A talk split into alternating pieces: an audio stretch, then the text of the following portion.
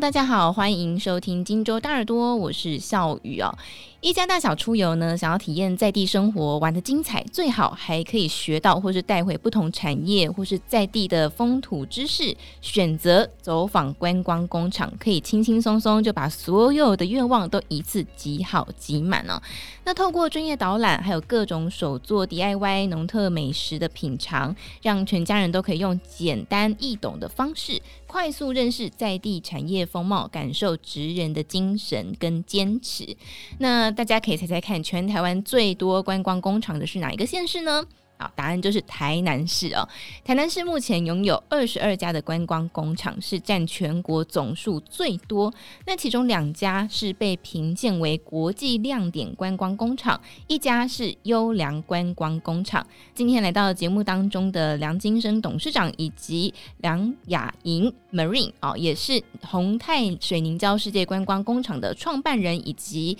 他的女儿哦。那母公司宏泰企业呢，是国内老字号的医疗用品。品跟电子医疗仪器，那是什么样的起心动念可以华丽转身投入观光工厂呢？又是如何透过体验活动可以寓教于乐？加上同时担任观光工厂发展协会理事长一职，如何号召同业共好做大商机？来听听两位的第一手分享。接下来呢，我们就来欢迎的是梁金生董事长，董事长您好。大家好，我是梁金生。好，非常的有朝气。好，那另外一位呢是这个董事长的女儿，那么同时是担任秘书梁雅莹 Marine 来到节目当中。嗨，你好。大家好，我是宏泰水凝胶世界观光工厂的 Marine 馆长。先请教，就是董事长，就是在正式的介绍这个宏泰水凝胶世界观光工厂之前呢，很难得可以邀请到董事长在节目当中分享哦。先请董事长跟大家分享一下，就是呃，您是如何开始创业的？然后介绍一下宏泰企业，以及二零一四年是在什么样的契机跟起心动念下决定要设立这个宏泰水凝胶世界观光工厂呢？我是在大学时期的话就读医学工程。看到台湾的整个医疗器材的市场，几乎当时都是进口舶来品的天下。当时曾经想，就说奇怪，有些医疗器材其实它不是很困难啊。读医学工程的时候的话呢，有深入去了解，我们台湾也可以来做啊。年轻嘛，而且刚开始啊，就业一年还没有什么积蓄的，所以呢，当时的话就选择医疗耗材来着手。水凝胶也是当时的其中一个产品。后来的话呢，开始稳定之后的话呢，再继续去研发我们目前在生产的一些有关于啊复健医学的这些器材。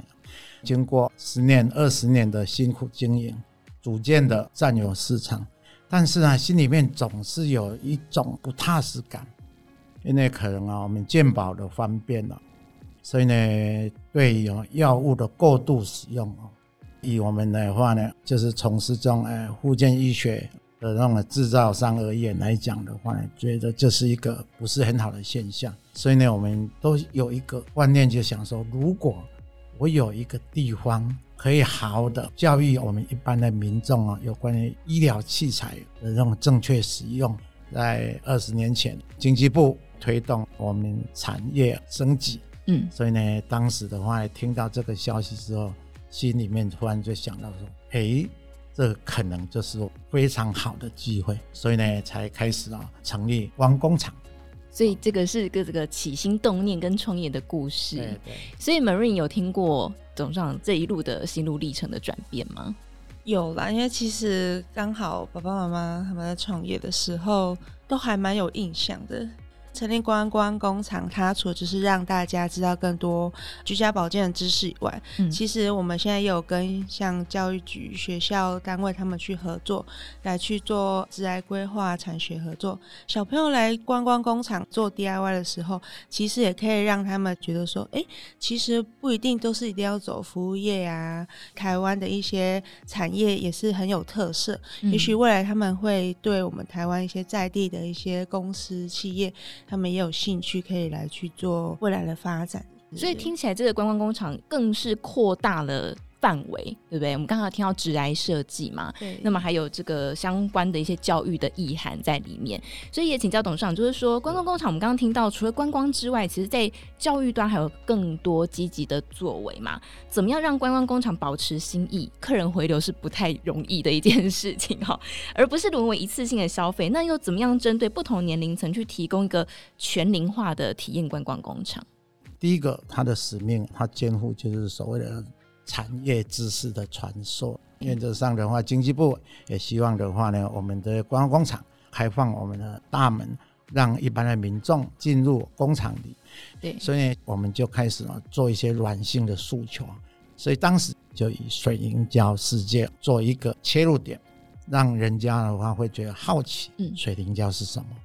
当然了，吸引人家好奇之外，你还真正要有内容嘛？哦，所以呢，我们后来的话就把水凝胶哈，就是不断的往外扩充，跟我们的生活结合在一起，跟产品啦、啊，跟科技啦、啊，甚至跟啊各种产业都结合在一起。所以我看这个就是粉丝专业上面还有幼稚园或者小学生。到这个观光工厂去参访，对不对？好，所以我们刚刚提到水凝胶，大家第一个想到应该是，比方说产检的时候涂在肚子上的这个物质嘛，叫做水凝胶。不过，其实在这个观光工厂当中会介绍水凝胶，其实用途非常的多。那请 Marine 来分享一下，就是在你现场看到这个教育的部分，实际上是怎么样进行呢？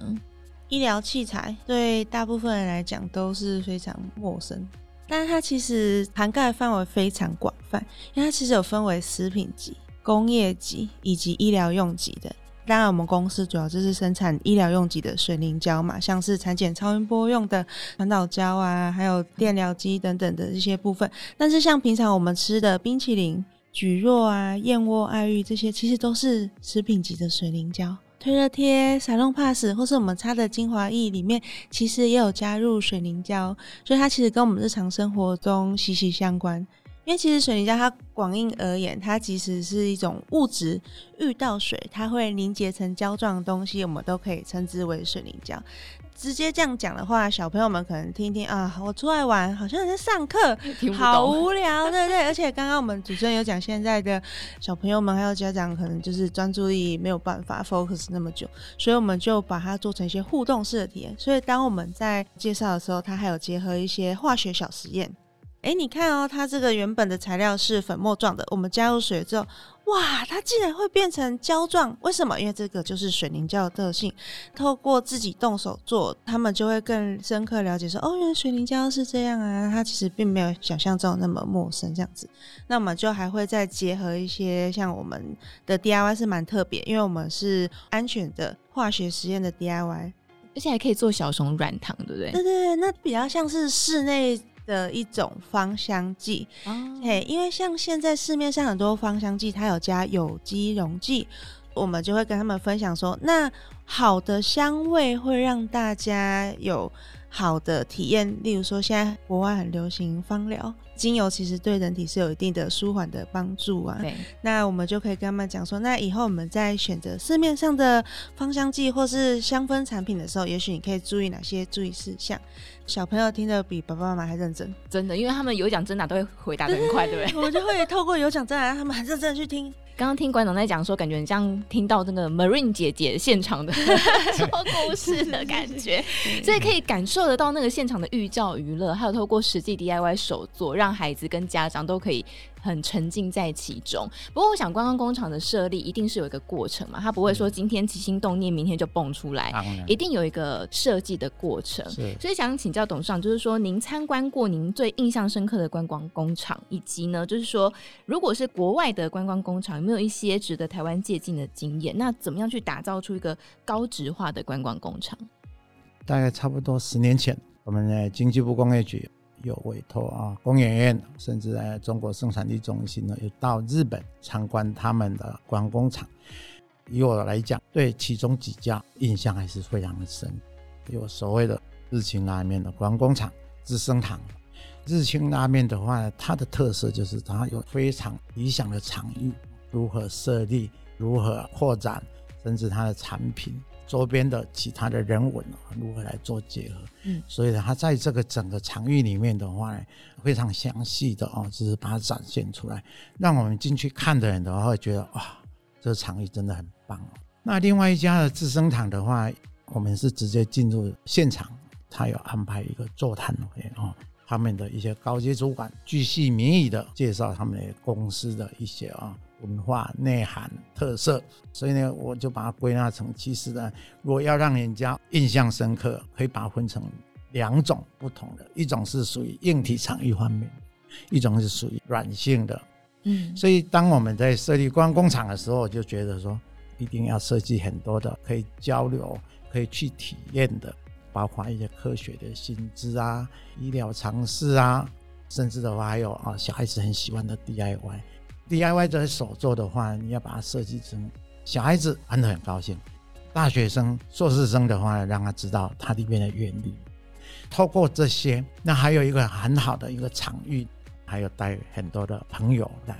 所以第一次去之后，第二次去就带三只公、狗只婆一起去。他们就是啊，人就是这样，他就是觉得哦，很棒，很新奇啊，在外面都没有看过的啊，所以呢，他们就带好多人来回访。对，没错。嗯、所以 Marine 你自己在这个英国留学回来嘛？哦，那我相信你也一定在国外看到很多不同的观光工厂的形式。那你有没有像董事长刚刚分享的一些深刻的经验，然后甚至把它带回到这个水凝胶的观光工厂当中呢？之前在英国的时候，我是还有去那边有巧克力工厂哦，德国那边还有啤酒工厂。当然，他们就是比较巨型的企业，那他们诉求的东西又不太一样。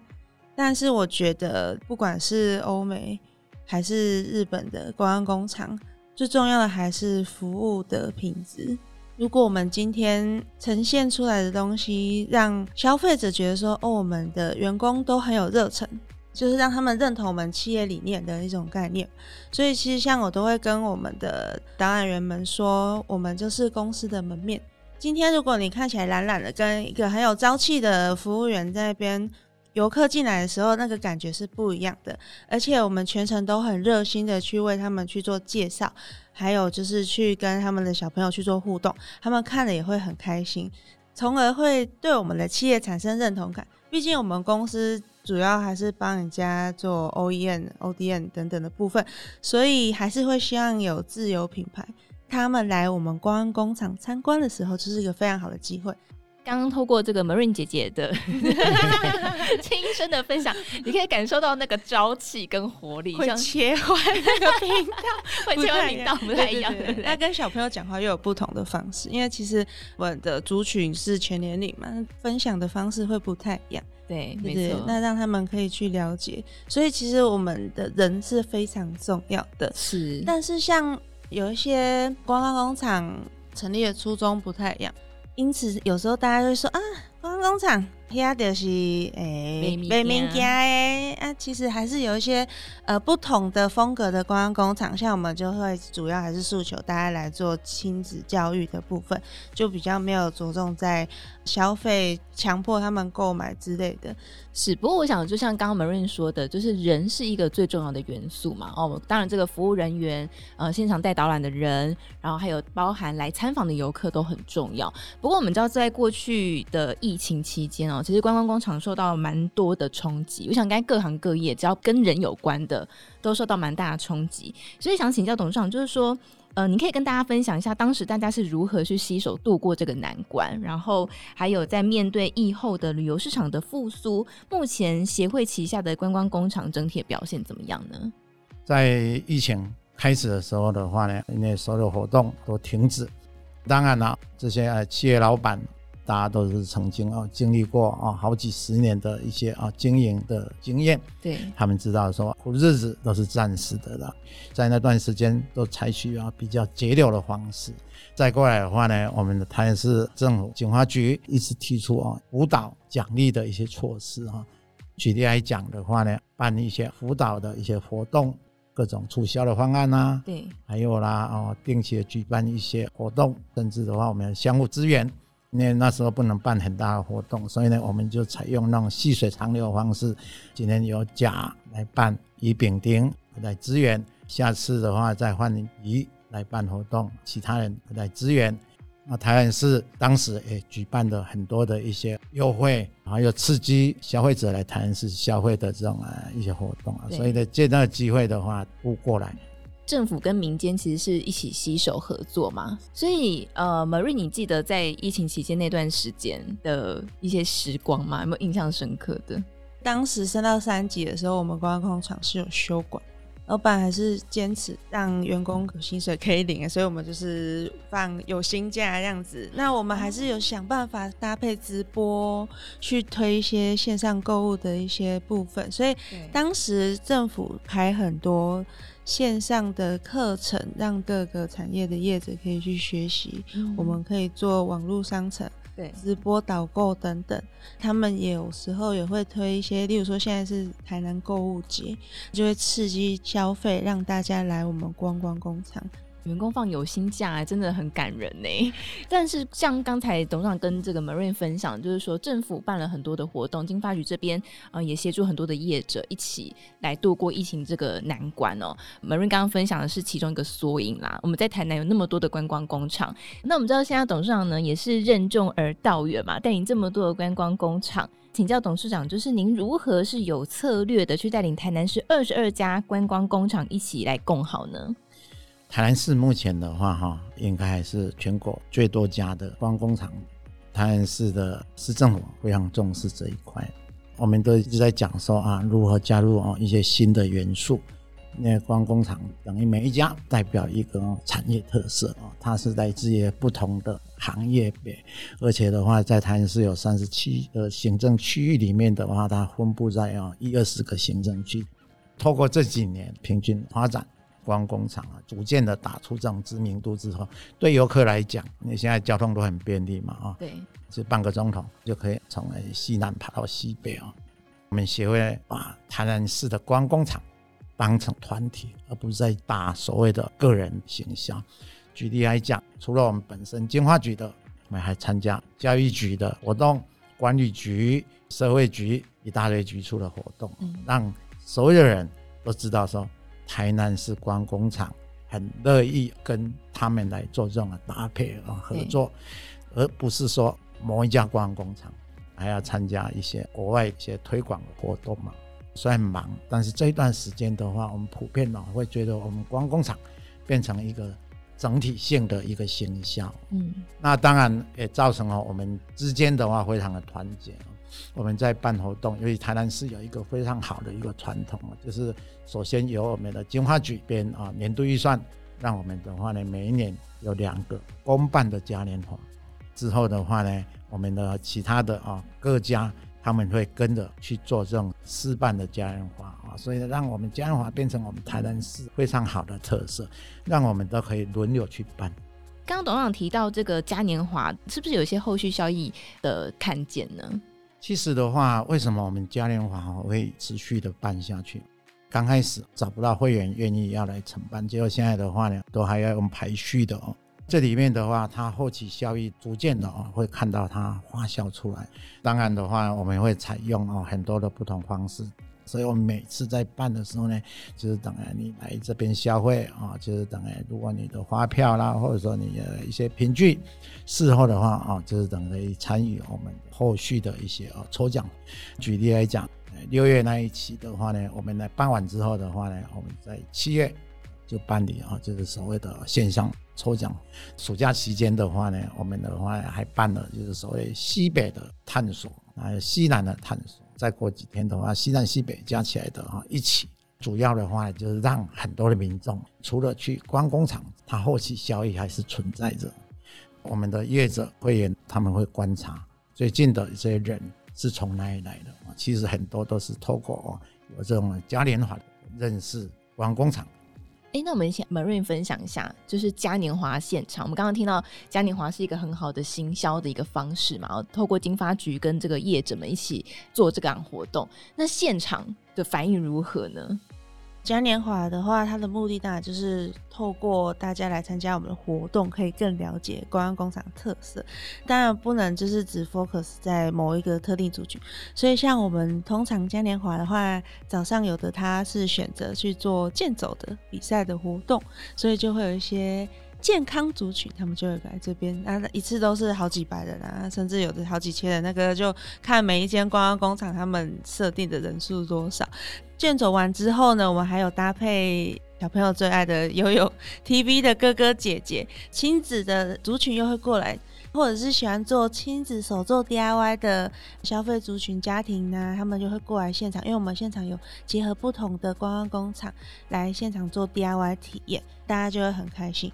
这时候，我们每一间观光工厂，它可能就会推出一些后续的活动，例如说，可能你当天来我们这边来做 DIY 或是消费的话，你可能会得到一些优惠券。那我们观光工厂现场，它可能还有其他的 bonus，大家就会非常开心、很踊跃的去我们摊位消费，去认识观光工厂。那后续还会再去他们的厂商那边去做消费，这样。嗯，所以后续效应其实是非常明显的，对不对？是蛮明显，而且其实。因为大家玩的很开心，他们每次都会问说，还会不会有 什么时候？哎，那或者是像我们另外一间，嗯，之前有间国王羽绒，他每年十二月都会办那个周年庆，也是顺便办嘉年华，那他们都会有一些跳楼大拍卖。刚好十二月冷嘛，他们羽绒衣就有一些促销活动，然后大家疯抢，什么一千块啊的一件羽绒衣，而且还蛮漂亮的。然后还有像什么棉被买一送一，而且很便宜，只要四九九。然后大家就会去扫货，那每年他们都会敲完，所以他有的观光工厂从原本一开始就觉得说还好麻烦，嗯、因为要花钱，然后还要规划，其实还蛮费心费神费钱。那但是到后面他们觉得后续效益还不错，它就变成一个常态性的一个活动。嗯、那像客人们就会知道说啊，十二月啊，我又要再去那个观光工厂。甚至像我知道有的观光工厂，他就故意推说，那你如果今年来、明年来、后年也来，那你可能有神秘的、特殊的优惠。啊，有的家长比较精打细算，就觉得说，那我一次报好报满，是真的有这样的后续效益。对啊，我们看我现在就要安排每一年的十二月份都要到台南去，